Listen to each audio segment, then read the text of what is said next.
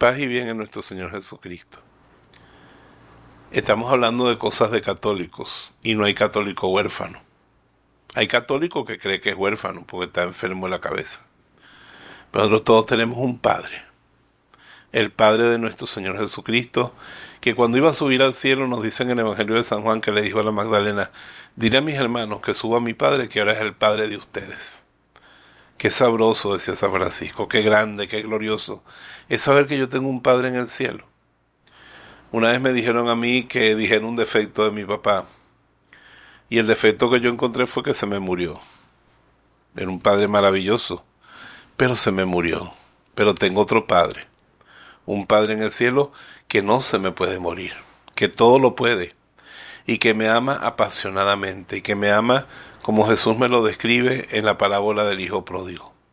Cuando yo caigo, Él está dispuesto a recibirme de nuevo. Y como dice el libro de las lamentaciones en la Biblia, Él me ama con un amor nuevo cada mañana. Y tú dirás, pero es que yo soy un pecador. No dice la Biblia que Dios es amor. Y no dice la Biblia que el amor no toma en cuenta el mal. Cuando yo estuve en Israel, tuve la bella experiencia de ver a los papás hebreos, los papás judíos, el amor con que tratan a sus niños.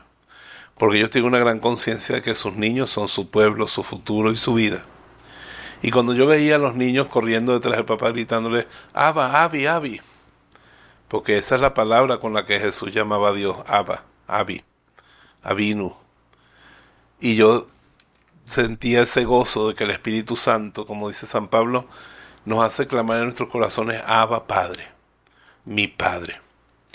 Hay una santa, la Madre Basilea, que pasaba horas, horas, horas en oración, nada más diciendo mi Padre, y diciendo sí, Padre, mi Padre, y diciendo sí, Padre, dile que sí al Padre en lo que Él pida. Estate dispuesto por su amor a sacrificarte en lo que venga, porque todo lo que permite el Padre para ti es bueno, aunque a ti no te guste, verás que todo es para tu bien. Que el Padre te bendiga y vamos a rezar la oración de Carlos de Foucault. Padre, me pongo en tus manos, haz de mí lo que quieras. Sea lo que sea, te doy las gracias. Estoy dispuesto a todo. Lo acepto todo con tal de que tu voluntad se cumpla en mí y en todas tus criaturas. No deseo más nada, Padre, yo te entrego mi vida, te la doy con todo el amor de que soy capaz, porque necesito darme, ponerme en tus manos, con una confianza infinita porque tú eres mi Padre. Si este mensaje ha bendecido tu vida, suscríbete a nuestro canal, haz clic en el botón me gusta y activa las notificaciones. La voz de Jesús. Queremos que la sangre de Cristo no se derrame en vano.